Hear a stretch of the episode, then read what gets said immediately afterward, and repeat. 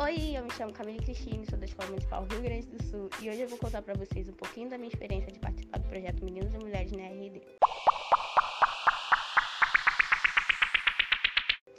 No início eu me senti bem envergonhada de participar de um projeto como esse.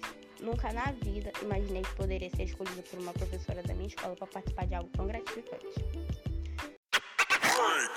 No começo, foi tudo bem fácil e divertido. Nós montamos um protótipo para demonstrar enchentes e alagamentos que acontecem em favelas e comunidades.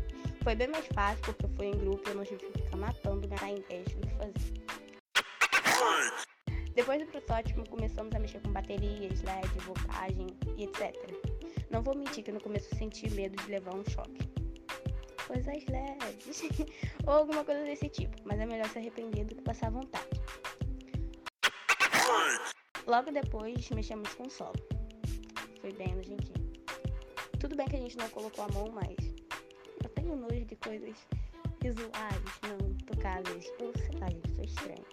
Também teve todas as outras coisas que aprendemos. A mexer no Google Earth, as coisas dos perímetros. E todo o outro resto, que por sinal eu não me lembro agora, porque eu também tinha anotado numa folha, mas por coincidentemente a folha sumiu, evaporou, virou desenho.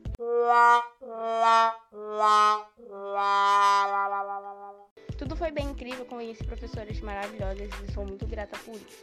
Participar de um projeto como esse é muito importante para a RD.